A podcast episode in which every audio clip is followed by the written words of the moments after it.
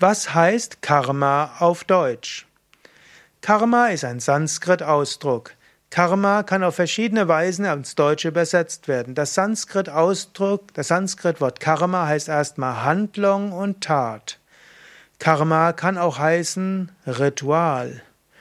Karma ist aber auch die Ursache der Handlung und die Konsequenz der Handlung.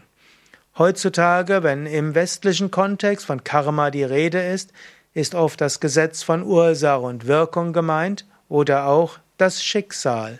Wenn wir, auch, wenn wir zum Beispiel sagen, mein Karma ist es jetzt, freundlich und mitfühlend zu sein, dann würde man sagen, es ist jetzt mein Schicksal und meine Aufgabe, freundlich mitfühlend zu sein. Oder wenn jemand sagt, ich habe schlechtes Karma, dann würde man sagen, ich habe gerade große Herausforderungen, ich habe Schwierigkeiten, ich habe ein Schicksal, das nicht so einfach ist. Und wenn jemand sagt, ich habe gutes Karma, dann meint er, ja, mir geht es gut, viele Menschen sind freundlich, ich habe Wohlstand und alles, was er so braucht.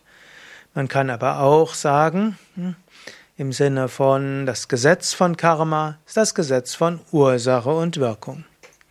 Was heißt also Karma auf Deutsch? Handlung, Ursache und Wirkung und auch Schicksal.